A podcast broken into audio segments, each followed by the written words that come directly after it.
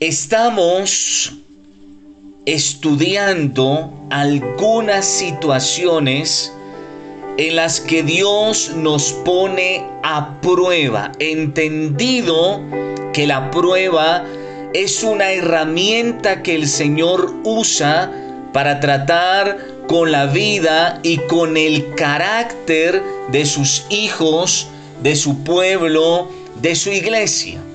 ¿Cuáles son algunas de esas situaciones en las que el Señor nos pone a prueba? que ya estudiamos, que ya analizamos a la luz de la palabra de Dios. Entonces la primera que vimos fue al pedir grandes sacrificios.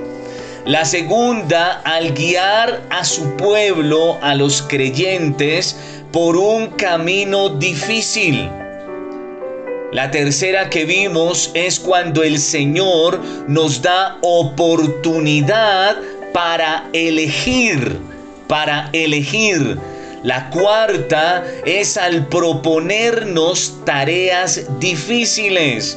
La quinta es cuando el Señor permite que sus siervos, que sus siervas, que sus santos hombres y mujeres sufran, sufran diferentes penalidades, aun siendo fieles, el Señor permite a estos hombres y mujeres atravesar por alguna situación de sufrimiento o alguna situación bastante difícil, aun cuando sus vidas están puestas en peligro. Pero también hablamos de otra situación que aparte de ser una situación que se involucra dentro de la prueba, pero que luego se convertirá después de la prueba en otra herramienta de Dios para tratar con la vida y el carácter de sus hijos, entonces esa otra situación se llama la tentación. Repito, la tentación es una situación en la que Dios nos somete a prueba, pero que también se convertirá después de la prueba en una herramienta para el Señor seguir formando, tratando y trabajando en el carácter y en la vida de sus hijos. Pero quiero hablar de otra situación que el Señor permite para probarnos y es en la tardanza divina, la tardanza divina. Esto es cuando el Señor le place demorarse más de lo que quisiéramos. El Señor decide ponernos en espera, en espera, con el fin de tratar nuestra fe y nuestra paciencia. Eso es lo que vamos a analizar en esta otra entrega. Y vamos a, leer algunos pasajes de la Biblia que hablan acerca de la tardanza divina. Vamos a leer varios pasajes de las Sagradas Escrituras. El primero que voy a leer es Salmo capítulo 13, verso 1. La mayoría los voy a leer en nueva versión internacional. Biblia Nueva Versión Internacional, Salmo, Salmo 13, perdón, 13, verso 1 dice la palabra, ¿hasta cuándo, Señor, me seguirás olvidando? ¿Hasta cuándo esconderás de mí tu rostro? Entonces vemos al salmista, no una, sino varias veces. Vamos a leer otros, otros salmos donde él, en, el, en este caso puntual, está cuestionando al Señor, le está diciendo que él se siente como que Dios lo ha olvidado. Y no solamente Dios lo ha olvidado, sino que él siente que ha escondido el Señor su rostro de él. Eso es como que Dios me está ignorando. Qué tremendo eso. No sé si alguna vez tú te has sentido así, pero yo personalmente me he sentido en algunos momentos como que Dios no solo se ha olvidado de mí, sino que como que me está ignorando. Pero hemos entendido en enseñanzas anteriores que muchas veces el Señor se hace de rogar. El Señor se hace de rogar para probar no solo nuestra fe, sino nuestra paciencia también. Nos lleva como al límite de la paciencia, ese límite donde ya no podemos más, sino rendirnos a sus pies, postrarnos a sus pies para Él venir y respondernos, nos levanta, nos fortalece y hace milagros poderosos. Pero quiero leer otro salmo, Salmo 40, 17, dice la palabra, y a mí, pobre y necesitado, quiera el Señor tomarme en cuenta.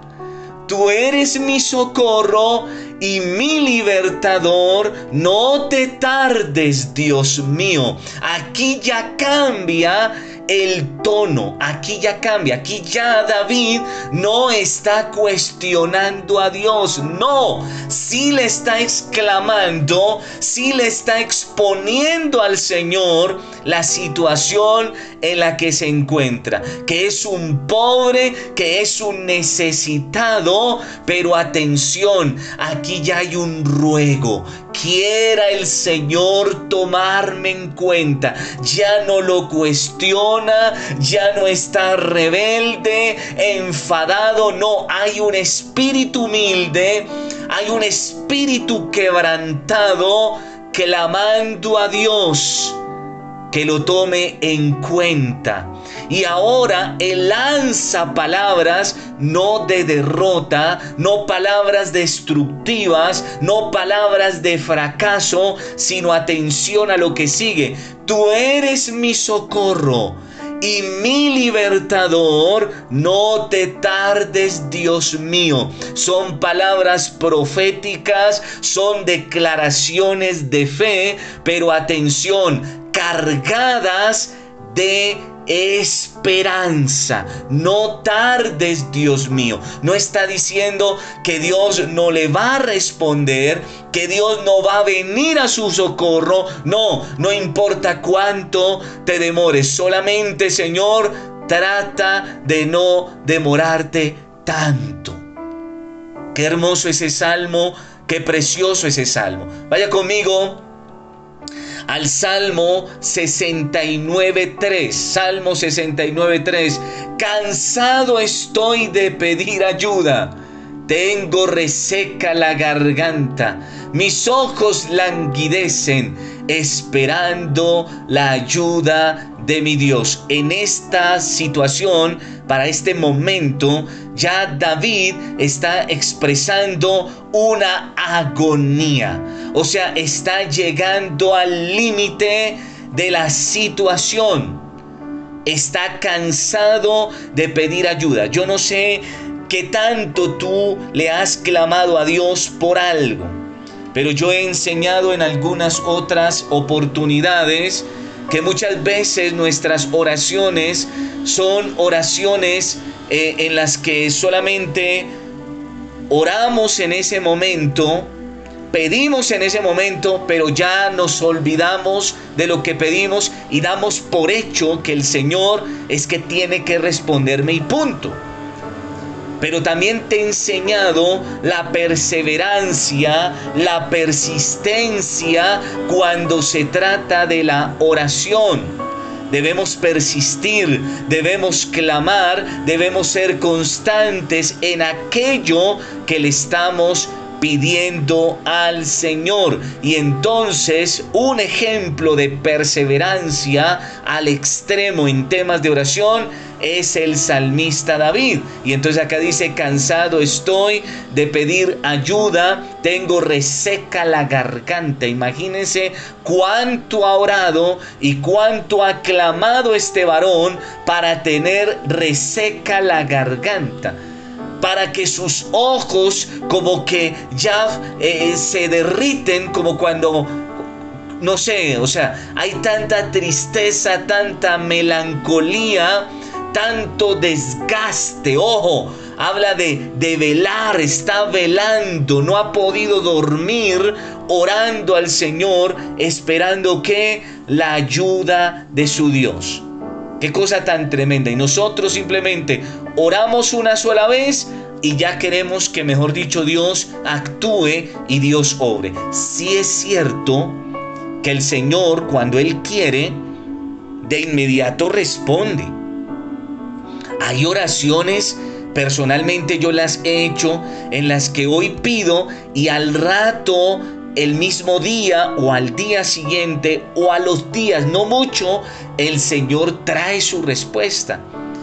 Pero también es cierto que hay momentos en los que, repito, el Señor se hace de rogar, se hace esperar, porque muy probablemente nos está poniendo a prueba en su tardanza. Quiere saber hasta dónde aguantamos, quiere saber hasta dónde tú y yo nos mantenemos fieles, leales y obedientes a su palabra. La mayoría de creyentes al cabo de cierto tiempo flaquean, terminan haciendo su voluntad, terminan deshonrando a Dios, terminan cayendo en pecado, terminan siendo rebeldes y desobedientes a su bendita palabra. Quiero pedir disculpas por un ruidito que hay al fondo. Pido por favor me excusen. Están haciendo unas labores cerca del lugar en el cual me encuentro y por eso ese ruido molesto. Espero me comprendan y espero me puedan estar entendiendo perfectamente lo que les estoy compartiendo. Continúo en el siguiente audio, no te lo pierdas. La tardanza divina, cuando el Señor se demora, en responder a nuestra oración. Cuando el Señor se demora, entre comillas, entre comillas, cuando el Señor se tarda en venir a nuestro socorro, a nuestro auxilio. Es importante recordar, mi hermano, antes de leer las otras referencias bíblicas, y es que el Señor nunca llega tarde. Ojo, para nosotros, los seres humanos, para nosotros, los que todavía permitimos la duda, la incredulidad, los que todavía miramos por los ojos de la carne, el Señor se demora, pero realmente el Señor nunca jamás se demora, se tarda. El Señor es un sabio que llega en el momento oportuno. Dice la palabra de Dios que para Dios mil años es como un día y un día como mil años. Entonces mi hermano, mi hermana que me oyes, el Señor nunca llega tarde, llega como el sabio en el momento indicado, en el momento oportuno y cuando Él llega, algo sucede, algo sucede poderoso. Leemos lo que dice la palabra en el Salmo 119, 82.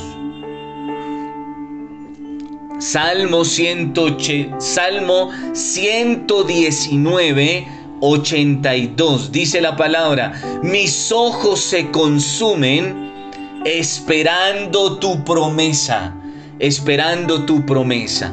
Y digo, ¿cuándo vendrás a consolarme? David, un hombre que ha vivido las más tremendas batallas, ha sido tentado y ha caído en pecado en la tentación. Pero un hombre que por consecuencia de su pecado ha tenido que vivir diferentes pruebas y desiertos en su vida, pero de todas lo ha librado Dios al punto de él expresar aquel, aquel salmo precioso que dice, joven fui y he envejecido y no he visto justo desamparado, ni su descendencia que mendigue pan. En medio de sus desiertos, de sus pruebas, él ha visto la gloria de Dios a su favor. Él ha visto la mano poderosa de Dios obrando a favor suyo y de los suyos. Y lo mismo te va a suceder a ti. Lo mismo te puede suceder a ti. Solo si no desfalleces en la prueba. Pero quiero que leamos una historia bastante tremenda en la Biblia, donde el Señor nos permite percibir su tardanza divina, su tardanza divina. Quiero invitarte para que leas conmigo lo que dice la palabra en Juan capítulo 11, verso 6. Juan 11, 6.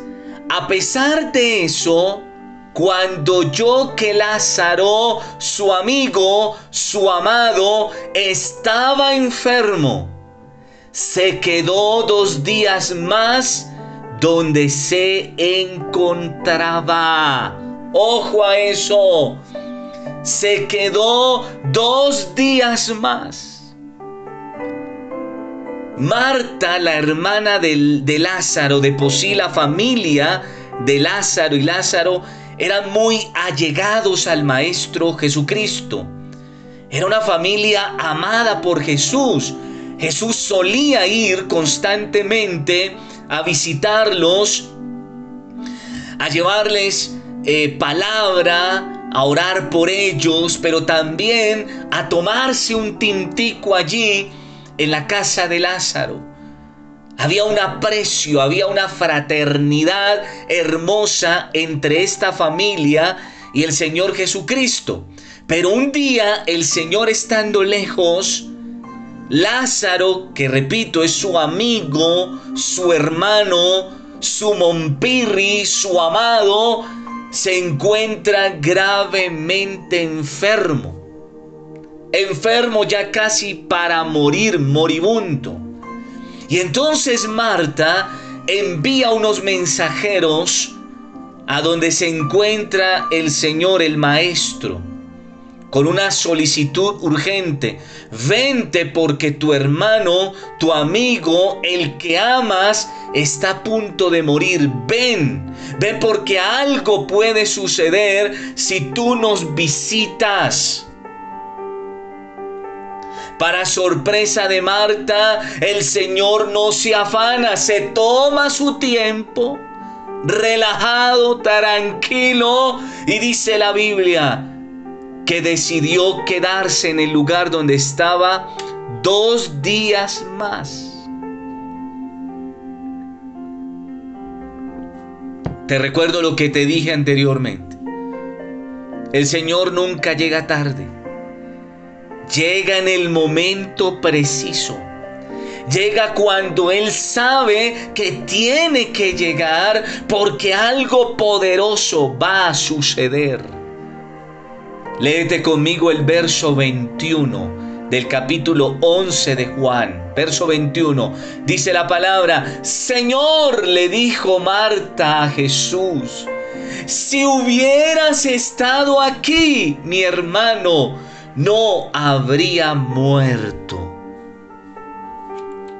En pocas palabras, traduciéndolo a nuestro lenguaje, a nuestro tiempo, lo que le dijo Marta a Jesús fue, ¿y ya para qué viniste? Ojo a eso. ¿Tú lo has dicho? ¿Se lo has dicho a alguien? ¿Ya para qué vino? No vino cuando lo necesité. Cuando aún era tiempo, no vino. Ahora, ¿para qué viene? Eso fue lo que le dijo Marta a Jesús. Lo que no entendía Marta era el porqué de la tardanza divina, el por qué el Señor decidió quedarse dos días más. Y es que si el Señor hubiera llegado el mismo día o al día siguiente, sí hubiera pasado un milagro. Pero atención, el milagro no hubiera sido tan poderoso como el que iba a suceder, como el que estaba por suceder. No, no habría sido tan impactante el hecho de que Jesús hubiera sanado a Lázaro. No hubiera sido tan impactante que él hubiera muerto y al día siguiente el Señor lo hubiera resucitado. No, no hubiera sido tan poderoso tan creíble. ¿Por qué razón? Porque para la época muchos los daban por muerto y luego se daban cuenta de que no estaban muertos, estaban vivos. Aparentaban estar muertos, pero no estaban muertos en su totalidad. En cualquier momento se levantaban. Se habla históricamente en, un tiempo atrás se habla de que habían personas que las, las habían dado por muertas, eso tiene un nombre, ahorita no lo recuerdo, que los habían dado por muertos y oh sorpresa, los enterraron vivos. Cuando iban a sacar el cadáver, ¿cierto? Como suele suceder ahorita, van y lo sacan allá, lo desentierran. Oh sorpresa, se veía que en el ataúd habían rasguños y patadas, se veía fracturado, dañado el ataúd, como que alguien había estado tratando de salir de ahí con desesperación. Repito, no recuerdo el nombre de esa situación, pero históricamente hay registro de eso. Entonces no era un milagro como tal si el Señor hubiera llegado antes. No, el Señor llega en un momento donde para todo el mundo, para el ser humano, ya todo está perdido. Ya no hay nada que hacer. Es más, dice la Biblia, si tú continúas la lectura de Juan 11, 21 en adelante, te vas a dar cuenta que ya eh, el cuerpo de Lázaro hedía. Ya había entrado en el proceso de putrefacción, de descomposición. Y entonces cuando todo lo damos por perdido, cuando ya no hay esperanza, cuando ya llegamos al límite, como cuando Israel llegó al límite del mar, y tenía el ejército egipcio atrás para matarlo, para destruirlo. En ese instante es cuando Dios se glorifica, es cuando sucede lo poderoso de Dios. Fue en ese instante donde el Señor, dice la palabra, lloró. Lloró y no lloró tanto por la muerte de, su amigo. Lloró más por la incredulidad de esa familia.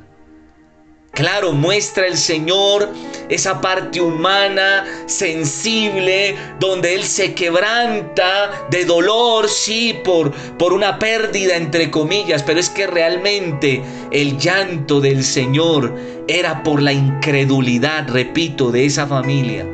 Y es entonces donde el Señor, con su voz de autoridad, de poder, le da la orden, porque Él es vida el Señor es vida y aún resucita a los muertos de la muerte. Él los resucita. Él da vida a los muertos, dice la palabra, porque Él es la vida y por tanto como es la vida, Él la da a quien, a quien Él quiere. Y entonces Él dio la orden a la muerte que se alejara. Y entonces le dice, Lázaro, levántate y ven afuera, ven aquí, Lázaro. Ese fue un tremendo milagro, tremendo milagro. Solo el Señor sabe hacer esos milagros cuando, repito, hemos perdido la esperanza, cuando estamos en las últimas, ahí viene algo que algún predicador denominó el de repente de Dios. El de repente de Dios. El de repente de Dios. Qué cosa tan tremenda eso. Poderoso lo que hace el Señor en aquel que cree, en aquel que espera, cuando Él, entre comillas, se está demorando, se está tardando. Quiero invitarte para que leas conmigo lo que dice la palabra de Dios en la primera carta a los Corintios, capítulo 10, verso 13, que dice, ustedes no han sufrido ninguna tentación, ninguna prueba que no sea común al género humano. Pero Dios es fiel y no permitirá que ustedes sean tentados, sean probados más allá de lo que puedan aguantar.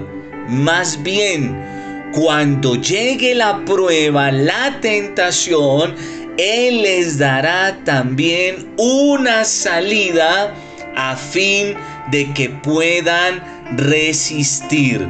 Quiero decirte que con la tardanza divina el Señor va a probar varias cosas en nuestras vidas. Número uno, el valor o sea, la valentía, la valía que cada uno de nosotros decimos tener.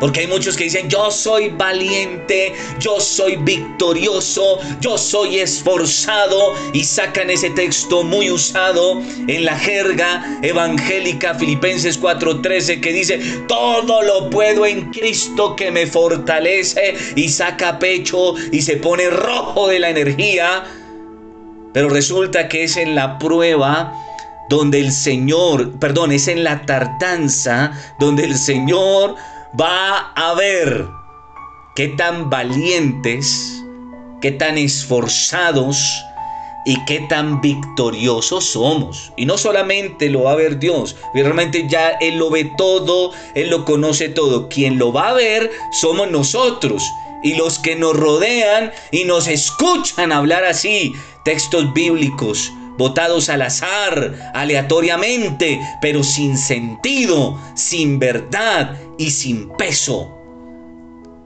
Pero en la tardanza el Señor prueba qué?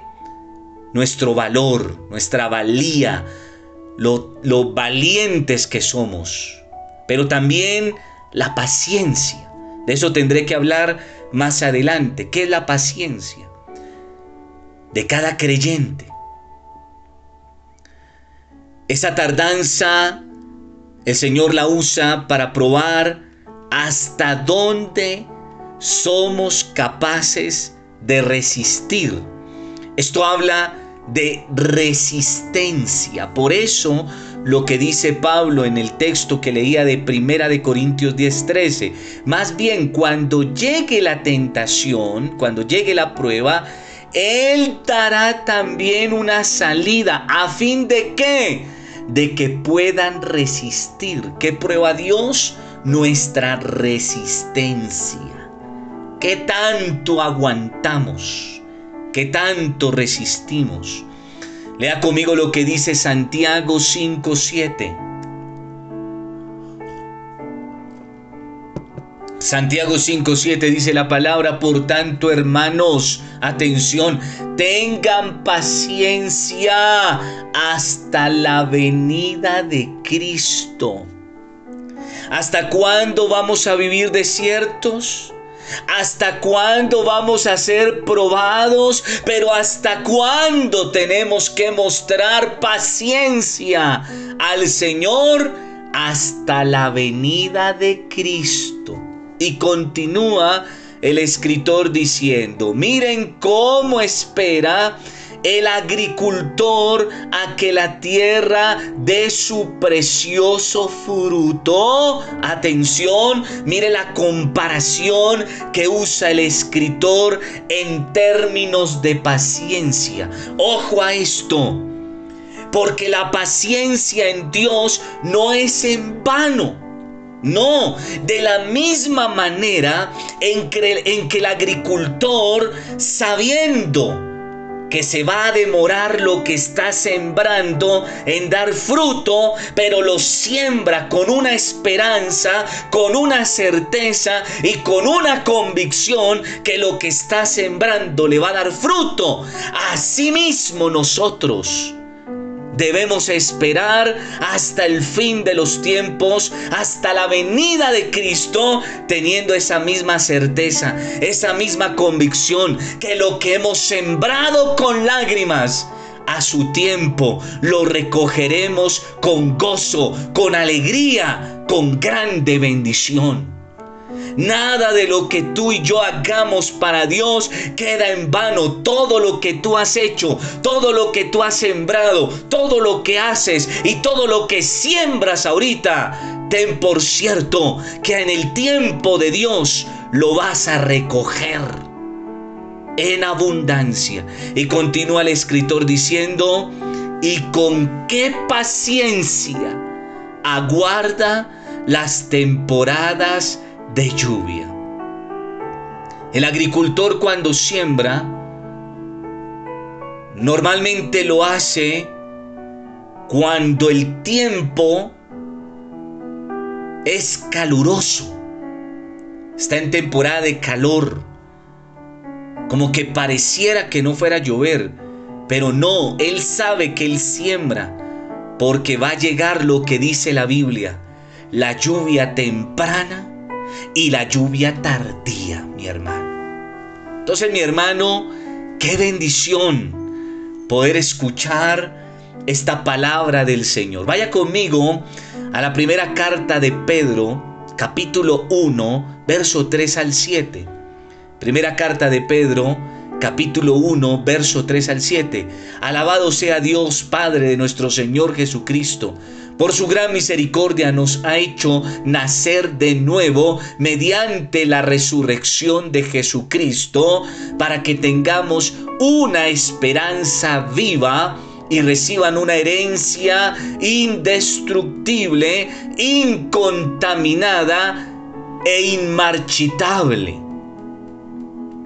Tal herencia está reservada en el cielo para ustedes a quienes el poder de Dios protege mediante la fe hasta que llegue la salvación que se ha de revelar en los últimos tiempos. Resalte eso en su Biblia. Tal herencia está reservada para quién? Para ti y para mí en el cielo. A quienes el poder de Dios protege. ¿Cómo protege o a través de qué nos protege el poder de Dios? Ese poder se llama la fe. A través de la fe, el Señor con su poder nos protege. ¿Hasta qué?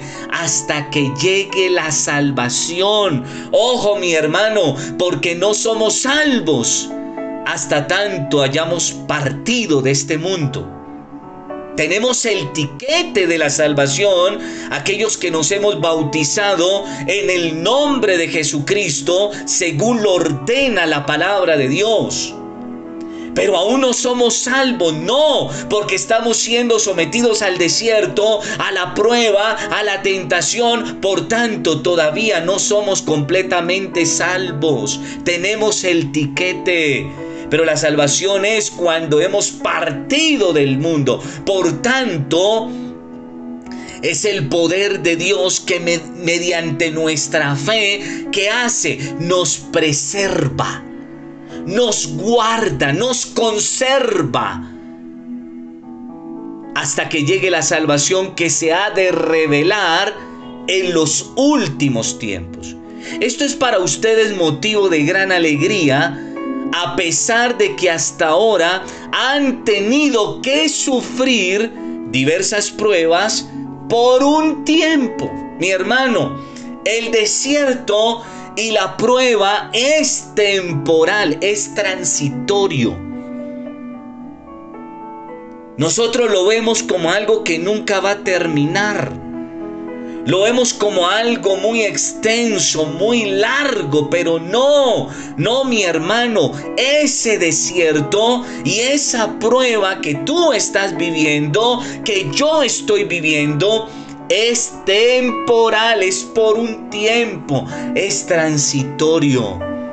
Pero nos tiene que dar alegría porque después de la prueba y el desierto viene la, el cumplimiento de la promesa de Dios, viene la bendición de Dios para nuestras vidas si no desfallecemos. Y entonces dice Pedro, el oro, aunque perecedero, se acrisola al fuego, se purifica en el fuego. Así también la fe de ustedes que vale mucho más que el oro, al, al, ser acrisolada, purificada, limpia por las pruebas, demostrará que es digna de aprobación, gloria y honor cuando Jesucristo se revele. Entonces mi hermano, vamos a hablar más adelante acerca del fuego. Más adelante, en la próxima entrega, te estaré hablando del fuego de la prueba junto a otros tipos de fuego que describe la palabra de Dios. Pero aquí Pedro nos habla de qué? Del fuego a través del cual es necesario que pase el oro para ser purificado, para ser limpio, ¿cierto? para ser limpio, para ser aprobado, dice aquí la palabra.